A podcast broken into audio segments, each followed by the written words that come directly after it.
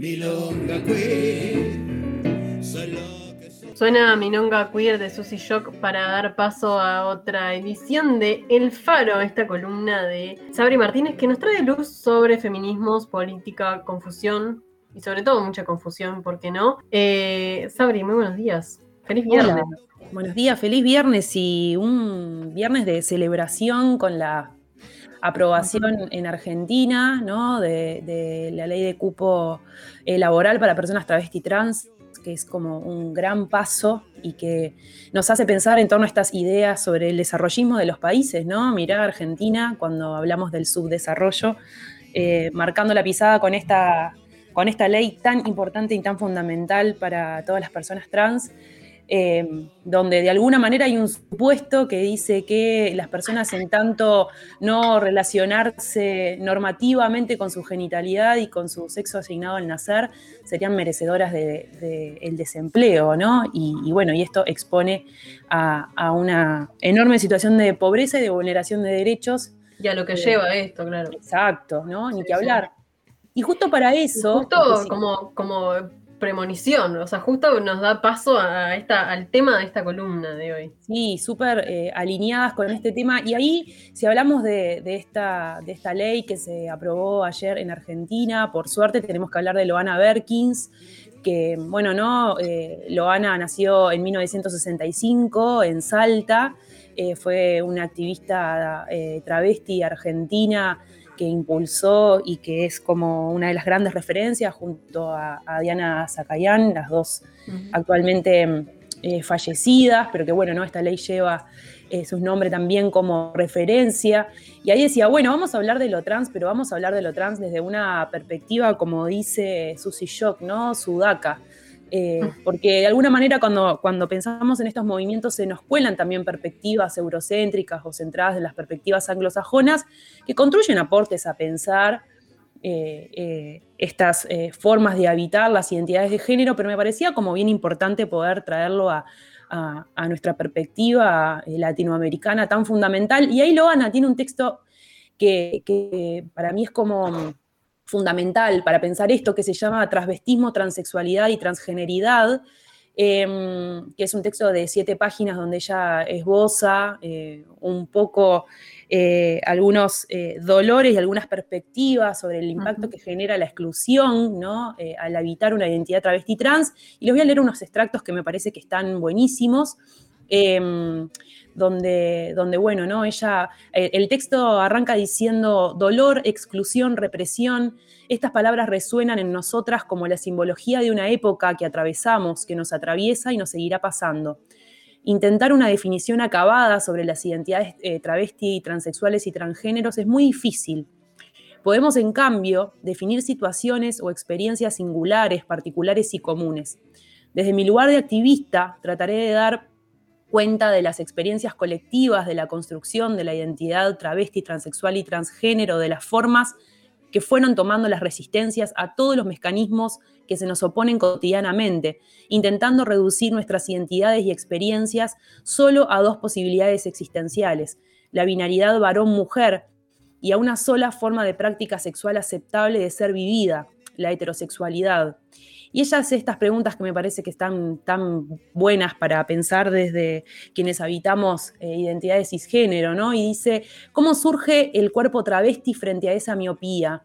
Para algunas surgimos como modo de deseo, para otros desestabilizando la normalización y el disciplinamiento de las corporalidades. Para unas surgimos como mero reforzamiento de la binaridad varón-mujer corporizada en los rasgos de la hiperfeminidad o en la apropiación estética de los patrones de la feminidad mercantilizada. Para otras y otros, no cotizamos en la mercadotecnia del deseo. ¿Qué es el cuerpo travesti, transexual, transgénero? La existencia de un contorno, las formas estandarizadas de una silueta, o nos plantea, aún sin proponérselo, la reformulación de las fronteras de la corporalidad. ¿Quién y qué determina la perimetralidad del cuerpo? Es la genitalidad, la falometría, el biologicismo, la reproductividad, la reproducción, el deseo, la farmacología, la tecnobiología, la hormonización, los protocolos médicos, la teoría o la praxis. ¿no? Y de alguna manera me parece que lo interesante de pensar las existencias trans es que son eh, prácticas eh, identitarias que también interpelan los modos en los cuales nos relacionamos, también incluso las identidades cisgénero, y nos habilita a pensar el amplio campo de posibilidades que, se genera ante, otras existencias que de alguna manera vienen a romper con estas ideas normativas en torno al cuerpo, ¿no? Vienen a decir, yo existo y en tanto existo también estoy interpelando los otros modos de existir, ¿no? No, no son una, una fisura o una ruptura o una... Mm, eh, una, cicatriz, ¿no? O frente a esta idea del cuerpo equivocado, de la existencia anormal, sino que se reivindica esta, incluso esta idea que trae Susi, ¿no? De reivindicar el derecho a ser un monstruo, ¿no? De, sí, todo el trabajo que les llevó a, despatologizar, es viernes. Despatologizar. esta, esta idea sobre sus cuerpos, ¿no? Que, que, que han atribuido los, los cuerpos sí. Y que, y que de alguna manera también cuando intentamos hacer lecturas en torno a las, a las existencias trans, em, se nos cuelan los propios dispositivos, digamos, del binarismo, ¿no? De intentar categorizar de una ¿no? Exacto, ¿no? De una forma, tiene que ser sencillo, tiene que ser práctico, ¿no? Esa exigencia de que los cuerpos sean leídos de una forma casi que incuestionable, cuando dentro de las expresiones trans hay una enorme diversidad de expresiones, de la misma manera que el modo en el cual eh, nos relacionamos las personas cisgénero con nuestra propia identidad de género, nuestro sexo biológico y nuestras eh, prácticas sociales también eh, implican un enorme campo de la diversidad.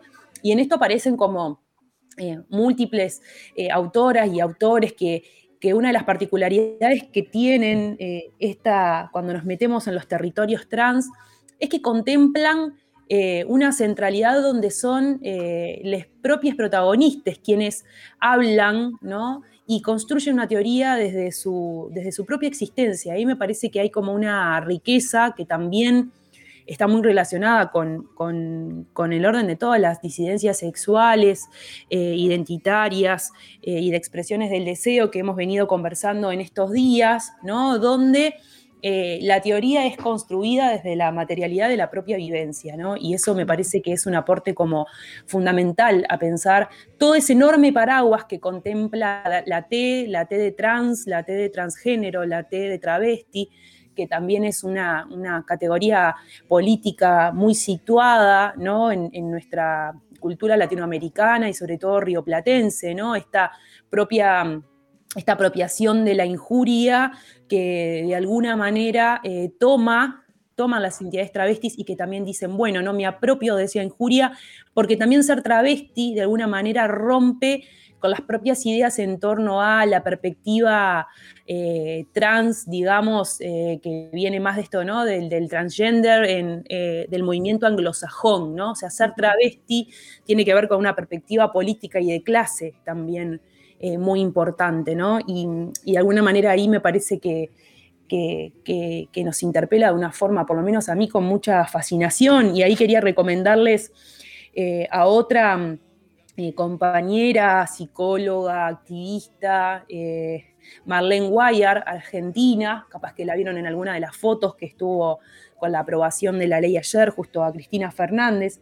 Em, ella tiene un libro hermoso que está prologado por Susie Shock, que se llama Travesti, una teoría lo suficientemente buena, que es un, compilado de textos que son ensayísticos y entrevistas y conversaciones em, con otras personas vinculadas a, la temática trans, em, donde de alguna manera viene a revisitar incluso las propias teorías eh, vinculadas a las crianzas, al aprendizaje, que son como, como súper interesantes. Y bueno, y Marlene, eh, si la, la googlean, tiene varias conversatorios y entrevistas en YouTube que son como súper pertinentes em, y, que, y que además eh, ella también se construye desde un lugar bueno, ¿no? Como una mujer, como una expresión travesti, pero que también esto, ¿no? Tuvo el acceso a la, a la formación terciaria, trabaja en el Estado, justo la leí hace poquito en, en, Instagram, donde ella hablaba de, bueno, ¿no? Decía, esta ley le abre camino a otras que no tuvieron las posibilidades que tuve yo, ¿no? Y, eso me parece como,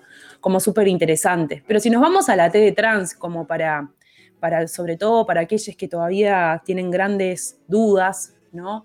Eh, sobre qué pasa. Eh, como decía, la, palabra trans abarca mucho más de lo que imaginamos, ¿no? Y parte del desafío es cómo romper esas Porque siempre como que se engloba, cuando uno habla de trans, eh, se, engloba todas estas diversidades en una sola concepción, ¿no? Se, lo mira como, bueno, trans como una, como una denominación única y no contempla todas estas diversidades.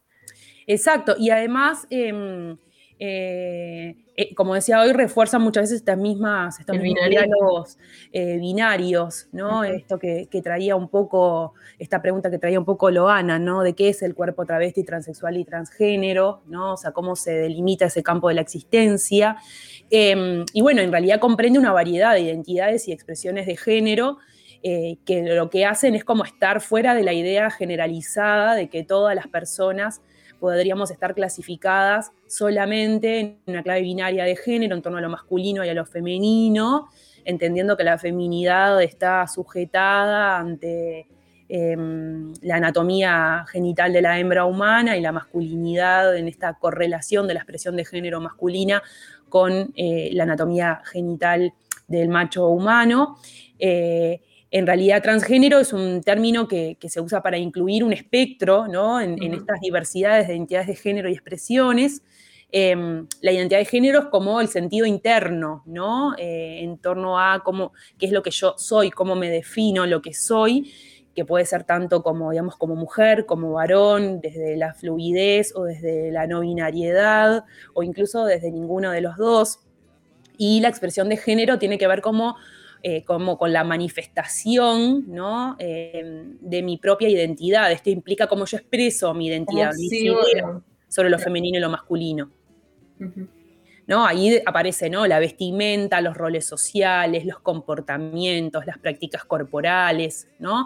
Entonces, las personas transgénero incluyen aquellas que tienen una identidad de género, digamos, que, de alguna manera difiere ¿no? del sexo biológico que fue asignado al nacer a partir de su anatomía genital, como ya conversamos, aquellas cuya expresión de género em, no siguen las normas sociales estereotípicas ¿no? para, para varones y para mujeres, y aquellas que se identifican con y expresan su fluidez de género, no fuera del binarismo de género. Por eso podemos encontrar personas, digamos, mujeres trans, varones trans, podemos encontrar personas trans no binarias, personas trans con género fluido, ¿no? En eso hay como una multiplicidad de cosas. Y sí hay ciertos acuerdos que lo que hacen es no eh, posicionarse en efectivamente qué genitales posee la persona, ¿no? Si la persona se operó, si la persona toma hormonas, si la persona se hizo una, una readecuación o una, eh, digamos, normalización, y poniéndole muchas comillas a la normalización sobre la idea de los genitales, y los propios movimientos de despatologización lo que vienen a cuestionar es no es necesario que haber nacido con un pene, si tu identidad de género es como mujer trans, tengas que eh, sujetarte de forma irrevocable a eh, un cambio en tu anatomía genital. ¿no? Eh, entendiendo que el, habitar con mujer y como, como varones en muchos casos trasciende la propia vivencia corporal asociada a lo anatómico. Em, entonces, eh, una de las grandes confusiones es que muchas veces creemos que una persona, en tanto eh, es identificada, se identifica como persona transgénero y usamos el trans como un paraguas para toda esta multiplicidad de expresiones, em, de alguna manera, si es trans, su, su identidad, su orientación sexual no va a ser heterosexual, ¿no? Eh, entendiendo, eh, generando como un diálogo ahí entre orientación e identidad, que es un error que, que he sostenido. A mí a veces me pasa muy a menudo que cuando estoy, no sé, haciendo talleres de educación sexual, la gente te dice, una mujer trans que, no sé, está en pareja con otra mujer, sea trans o no sea trans, y te dice, ¿cómo que una mujer trans se puede enamorar de una mujer? ¿no?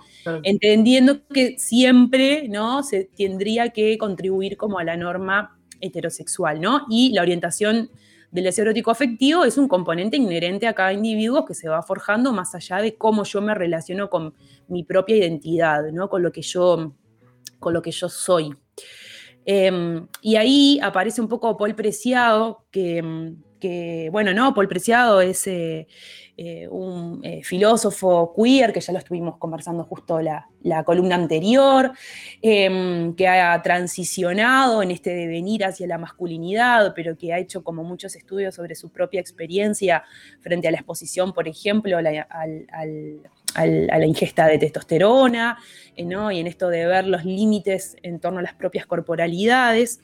Y, tiene un libro maravilloso que se llama Un apartamento en Urano, em, que, eh, y hay una, columna con algunas, algunos modos de pensar este, este existir trans que me parecen súper interesantes. ¿no? Él dice que, em, que, de alguna manera lo trans tiene que ver con el cruce, ¿no? Y dice, el cruce es el lugar de la incertidumbre, de la no evidencia, de lo extraño. Em, y, él plantea, y todo eso no es una debilidad, sino una potencia, ¿no? Em, y dice, un proceso de reasignación de género en una sociedad dominada por el axioma científico mercantil del binarismo sexual, eh, donde los espacios sociales, laborales, afectivos, económicos o gestacionales están segmentados en términos de masculinidad o feminidad, de heterosexualidad o de homosexualidad, es cruzar la que es quizás, junto con la raza, la más violenta de las fronteras políticas inventadas por la humanidad. ¿no? Incluso él plantea en este devenir, si, si lo han leído saben que él se nombra como Paul B. Preciado, considerando esta B de Beatriz, ¿no? Y, en, este libro cuenta que él inicialmente había tomado como la decisión eh, de, de, asumirse desde una identidad, digamos, fluida, y que había optado por nombrarse eh, como Beatriz, pretendiendo que eh, sus pronombres fueran masculinos. Y dice que eso generaba tanta violencia y tanta complejidad en el modo, en el modo de relacionarse con, el entorno que termina como asumiendo esta idea de incorporar el pol eh, y, quedarse con esa B de Beatriz, que también hace parte como a su historia, donde además tiene una, justo una anécdota que me pareció que, venía un poco relacionado con estas perspectivas más sudacas, ¿no? Que, que, él cuenta que cuando estaba pensando en qué nombre ponerse, bueno, lee una nota del subcomandante Marcos, bueno, no importa eh, concretamente qué era lo que decía el subcomandante Marcos, y que bueno, como para él era una referencia tan importante, dice, bueno, voy a, voy a adoptar el nombre Marcos, ¿no? Y que bueno, en que ahí mucha gente del entorno ¿no? y de la comunidad trans le dice, ¿cómo te vas a poner un nombre de un referente latinoamericano, ¿no? o europeo? ¿no? Ahí se cuela toda una perspectiva colonialista en torno a tu identidad. Y está buenísimo porque él termina diciendo que, se dio cuenta que tenía razón, que se le había colado sus propias dinámicas colonialistas en esto de nombrarse de una referencia latinoamericana que no estaba como tan acorde a a sus propias perspectivas. ¿no? Y él plantea que la ciencia, la tecnología y el mercado están redibujando los límites de lo que es y será un cuerpo humano vivo. ¿no? Em, esos límites se definen hoy no solo en relación con la animalidad y con las hasta consideradas formas infrahumanas de la vida, los cuerpos no blancos, proletarios, no masculinos, trans, discapacitados, enfermos, migrantes, sino también frente a la máquina, ¿no? frente a la inteligencia artificial, frente a la eh, automatización de los procesos productivos y reproductivos. Y, plantea, si la primera revolución industrial se había caracterizado con la invención de la máquina de vapor por una aceleración de las formas de producción, la revolución industrial actual marcada por la ingeniería genética, la nanotecnología, las tecnologías de la comunicación, la farmacología, la inteligencia artificial afecta de lleno a los procesos de reproducción de la vida. El cuerpo y la sexualidad ocupan en la actual eh, mutación industrial el lugar que la fábrica ocupó en el siglo XIX, ¿no? Por eso, de alguna manera, estas, estas identidades trans, estos modos de relacionarme con este cuerpo biológico, pero que está cargado de sentido, cada una de nuestras células está cargada de sentido desde un marco normativo del binarismo que lee y que hace lecturas e interpretaciones y reinterpretaciones sobre nuestros fluidos, sobre nuestras hormonas. Es común que la gente diga hormonas masculinas y hormonas femeninas, ¿no? Le agrega una carga de género o nuestros propios genitales hace que de alguna manera esto esté inserto en un modo de pensar otras dinámicas estructurales eh, y otros dispositivos de control, eh, donde el cuerpo ahí eh, ahora toma como una agenda, ¿no? donde viene a romper aquellas cosas que ya dábamos como por certeras. El cuerpo es así, se manifiesta de una forma y del modo en el cual se expresa, tiene que corresponderse con los roles que perpetuamos en esta, en esta escultura. Eh, sin embargo, de alguna manera, la posibilidad de intervenir, eh, de manipular y de generar nuevas lecturas, por eso nos cuesta tanto a veces y nos interpela eh, desde ese lugar y esta idea de, bueno, es algo como anormal, ¿no? Es algo que podría generar un problema, esa persona tiene como, como un desajuste. Por eso desde la psiquiatría hubo enormes prácticas ¿no? de manipulación. Em, para de alguna manera normalizar estos cuerpos. En muchas culturas todavía se sigue eh, penando ¿no? las existencias trans, eh, o a veces incluso los propios estados generan dispositivos de regulación, ¿no? como por ejemplo ser leído, leída como una persona trans, de alguna manera muchas veces te expone o te obliga a transitar determinados procesos, determinados procesos de hormonización, de intervención sobre mi propio cuerpo, cambiar mi cédula, ¿no? donde a veces nuestra propia identidad es un constructo mucho más complejo de los, los, marcos de legalidad que los estados definen sobre lo que implica existir, ¿no? Sobre lo que implica cambiar en la cédula. Pero pareciera que si no accedes a estos cambios de marco más normativo, no, no, te, no podés ser nombrado o nombrada como tú quisieras. Exacto. Como bueno, está, pero si tu cédula no dice que tenés ese nombre que vos deseas atribuirle a tu identidad, entonces cómo yo te voy a llamar. Y aparte de eso, ¿no? Lo que decías recién, el tema de, se plantea el tema del problema cuando el problema es de, de, lesotres que tienen eh, el problema ante la identidad que tú estás escogiendo. El problema no es mío si yo quiero cambiar mi nombre, el problema es tuyo que vos tenés eh, que, te, que te incomoda llamarme de otra forma. ¿Por qué? Plantéatelo vos. Y ahí, en esto que justo traía Saus, eh, en esto de pensar, porque a la hora de pensar esta columna yo decía, bueno, ¿qué es lo que yo puedo aportar desde mi lugar como mujer cisgénero, que es como un poco atrevida? Eh, por supuesto que siempre esta columna se construye desde un marco de divulgación y de educación, entonces eso ¿no? me da garantías para poder contribuir al desarrollo de pensar estas, estas perspectivas. Eh, sin embargo, decía, bueno, ¿no? ¿Y qué, nos compete a nosotras, a nosotras, a nosotros a la hora de pensar? Sobre todo en este mes del orgullo, ¿no? Y ahí aparece un concepto que yo lo descubrí hace relativamente poco y, justo salió una nota de un profesor de filosofía de la UBA, que, es un gran investigador, que se llama Blas Radi, sobre un concepto que salió en Anfibia que mm, se llama tokenismo cisexista. Así es, es el nombre. Chan. Tokenismo cisexista. Tokenismo con K.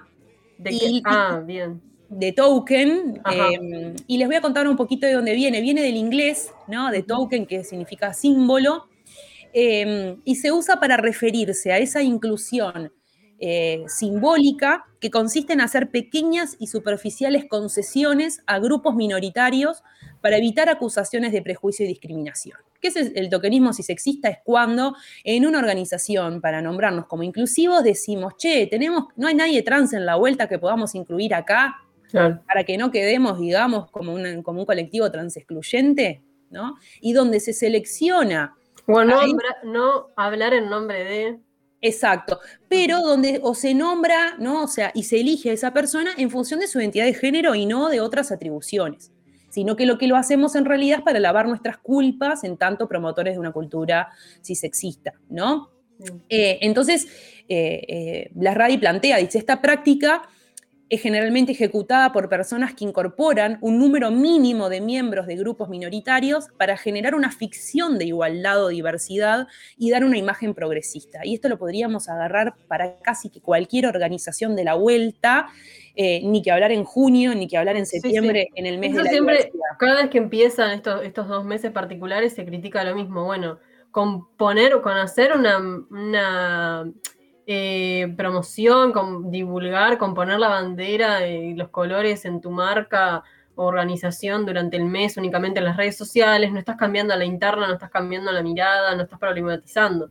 ¿Cuántas empresas de estas grandes empresas ponen la bandera o ponen los colores por el mes, y, pero no tienen ni una persona trans eh, trabajando o no problematizan los, a la interna, ¿no? Por supuesto, ni se, ni, ni, se, ni se construyen dinámicas reales de transformación de las estructuras, sino es como que hacemos, le hacemos como un huequito, ¿no? Como, bueno, vos ahí te doy como. ¿no? Existe como pink washes, ¿no? Exacto, ¿no? Em, Y dice, mm, es más eh, que un intento fallido de integración, es una táctica diseñada para obstaculizar ese proceso de justicia social. ¿no? Y, y, él trae, dice, un ejemplo son las políticas inclusivas de empresas y organizaciones que reclutan, por ejemplo, a una persona con discapacidad, racializada o migrante, sin asumir los desafíos o ajustes necesarios para desafiar dinámicas de poder existentes dentro de ese mismo espacio, ni dar, a otros ni dar otros espacios fundamentales para garantizar la equidad, ¿no? donde además se deposita que esa persona que habita ese espacio donde también se construye desde agradecernos, agradecemos que, que te estamos incluyendo, también lo colocamos en un lugar, por ejemplo, de protagonismo donde protagonismo ficticio, ¿no? Desde el lugar que es, bueno, ¿y vos qué tenés para decir que sos trans? ¿No? Y lo colocamos en un lugar cuando capaz que esa persona debería poder habitar y acceder, no sé, a ese espacio por sus capacidades, por su desarrollo profesional, por sus ideas, ¿no? Sí, o te llamo en este mes para que hables del colectivo y no te llamo para hablar, no sé, economía ni que hablar, ¿no? Por supuesto. Bueno, nos pasa, a las feministas que investigamos con perspectiva de género casi todas las esferas de la vida social y te convocan para el 8M o te dicen, vos que sos feminista venía a hablar de esto y parece que no puedes mirar otras dinámicas, ¿no? Sino que es solamente desde esta chacrita, ¿no? Em, y dice, ¿no? A una, una, las personas que ocupan estos lugares serían lo que él le llama une o una o un token dice, es, la persona que forma parte de un grupo minoritario y es empleada o invitada a participar de una iniciativa en que las personas pertenecientes eh, a su grupo representan menos del 15% de la población total, ¿no? Y dice, los tokens son vistos como íconos representativos más que como individuos, ¿no? Lo que hace de alguna manera es, le quitamos, ¿no? Quitamos el carácter individual de esa persona, eh, sino que de alguna manera parece como la necesidad de que todo el tiempo esté, ¿no? Representando lo que hace referencia a su identidad, ¿no? Es como, bueno, si vos estás acá y sos trans, deberías poder hablar solo desde ese lugar y no estás acá por otra cosa. Em, y dice em, están allí entonces como representantes de un grupo, ¿no? Por lo tanto, se le agregan responsabilidades adicionales que vienen con el cargo. Educar a toda la sociedad, articular una voz grupal, como si además no hubieran matices ni diferencias dentro de los grupos, porque una persona trans no es representativa de todas las personas trans, ni la inclusión de las mujeres en la política es la representación de todas las expresiones del ser mujer y de la feminidad, por ejemplo, ¿no? como otro ejemplo.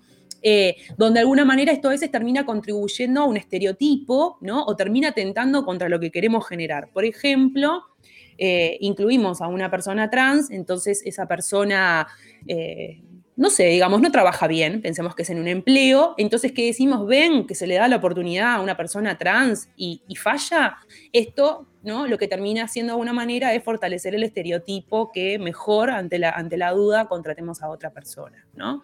O como cuando eh, tomamos la situación, una decisión, digamos, eh, inconveniente de una mujer y decimos, ven que traer mujeres en realidad no aporta, ¿no?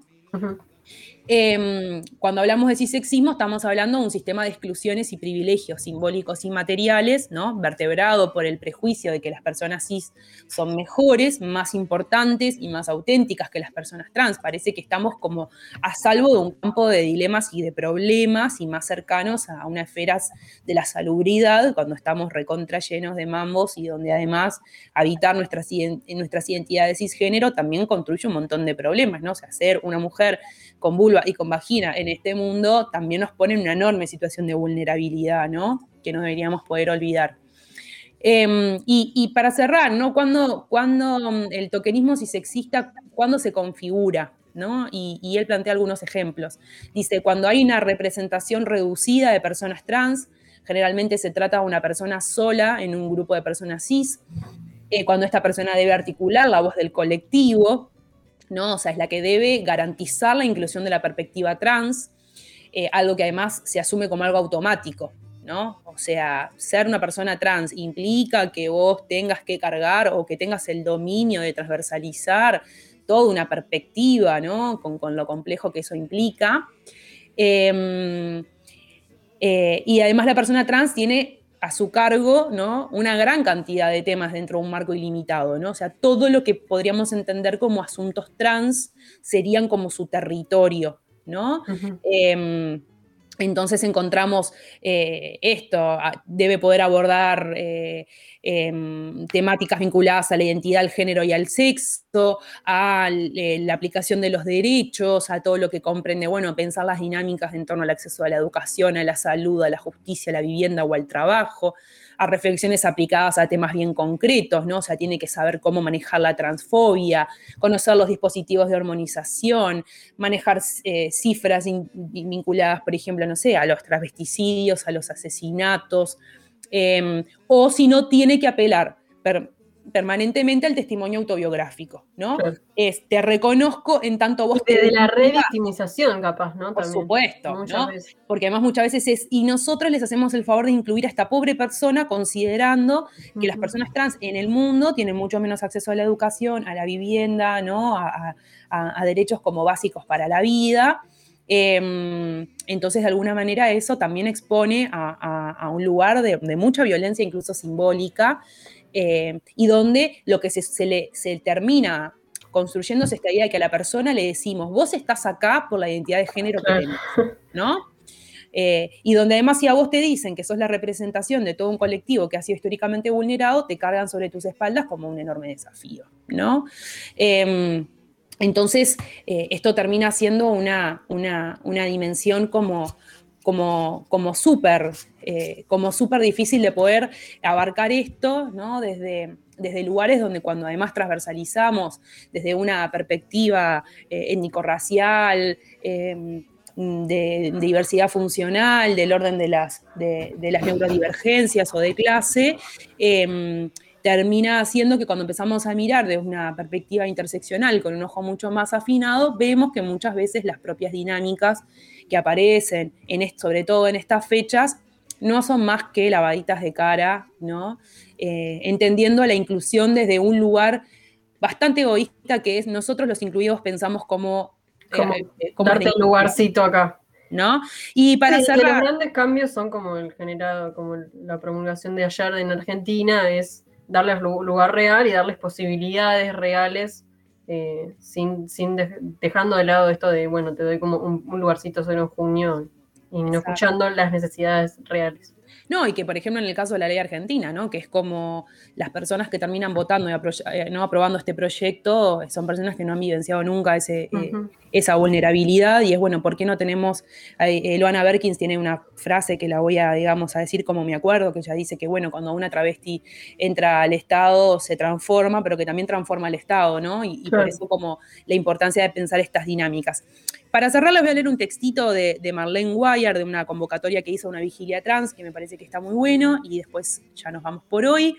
Y dice, se llama Nuestros porqués, y dice, mm, hartas de dolernos por nuestras muertas, hartas de que nos, nos maten justo cuando hemos logrado que una comience y permanezca realizando sus estudios secundarios, y ahí nos la maten.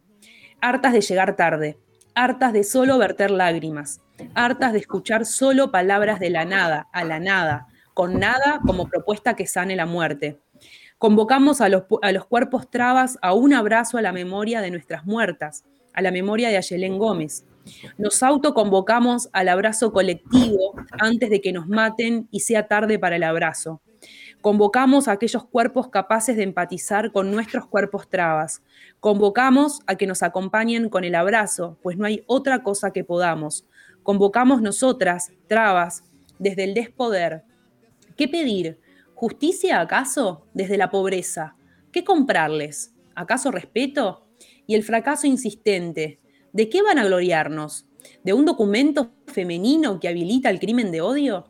Ni sus políticas públicas vacías, ni sus acciones sociales que no logran darnos cobijo, ni su espiritualidad banal y vana para abrazarnos niñas, ni su cobardía para defendernos del asesinato o el maltrato en el barrio, ni su mm, mojigatería para compartir el pupitre en la escuela primaria o el secundario, ni su desprecio para sanarnos en sus hospitales públicos o privados, ni su poco entendimiento para ver el hambre de niñas queriendo mantenerse vivas, del que se aprovechan para prostituirnos, ni su egoísmo para compartir la vivienda que de niñas necesitamos, ni su miseria excesiva como para incluirlos en sus espacios de trabajo, ni sus lindas palabras académicas o sus hermosas artes que no le transforman la vida a nadie, Desde la experiencia hablamos.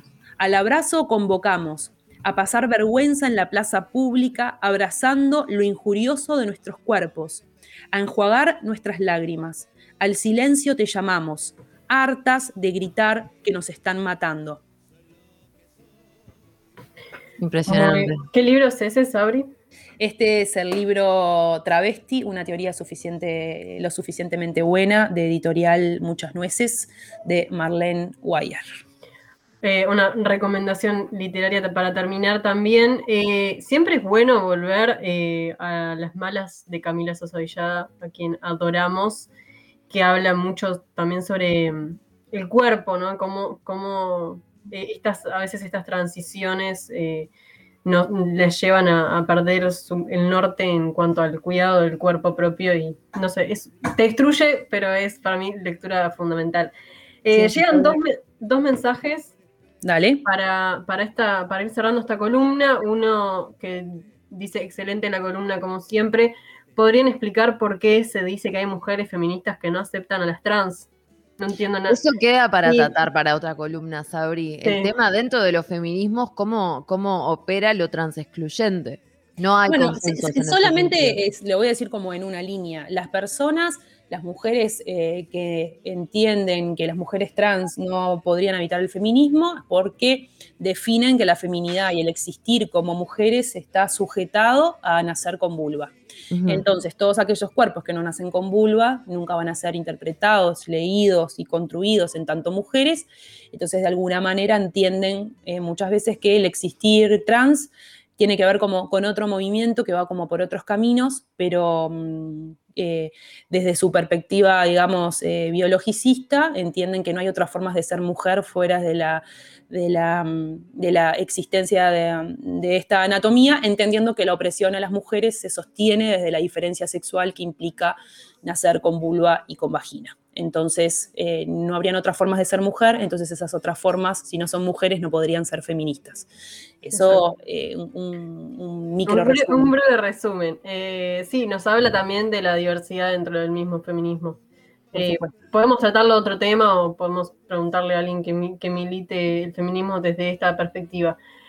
Em, luego, bueno, también muchas felicitaciones por la columna, muy clara siempre Sabri. Los planteos de la comunidad trans me hacen conectar siempre con mi propia incomodidad con el género como mujer cis. Exacto, ¿no? Por eso yo traía que, bueno, que lo que nos hacen es como pensarnos a nosotras mismas también eh, y evitar que eh, ser una mujer cisgénero también implica cierta monstruosidad. Eh, y nos vamos con Susie Shock, que yo la admiro profundísimamente y mm, recomiendo que escuchen sus discos eh, y que la lean y que la consuman en sus redes y que si cuando viene a Uruguay la vayan a ver es hacer unos espectáculos de puta madre. Y nos vamos con un tema maravilloso que se llama Canciones de cuna para niñas diversas, porque también las infancias trans existen y lo valen. Chau, chau. Nos vemos el viernes que viene, Sabri. Gracias siempre. Chau, Sabri. Esta noche no tengo miedo. Esta noche no tengo miedo. Las cañas me hacen de sonajero y la brisa con ella baila. Esta noche no tengo miedo, no tengo miedo. No tengo miedo.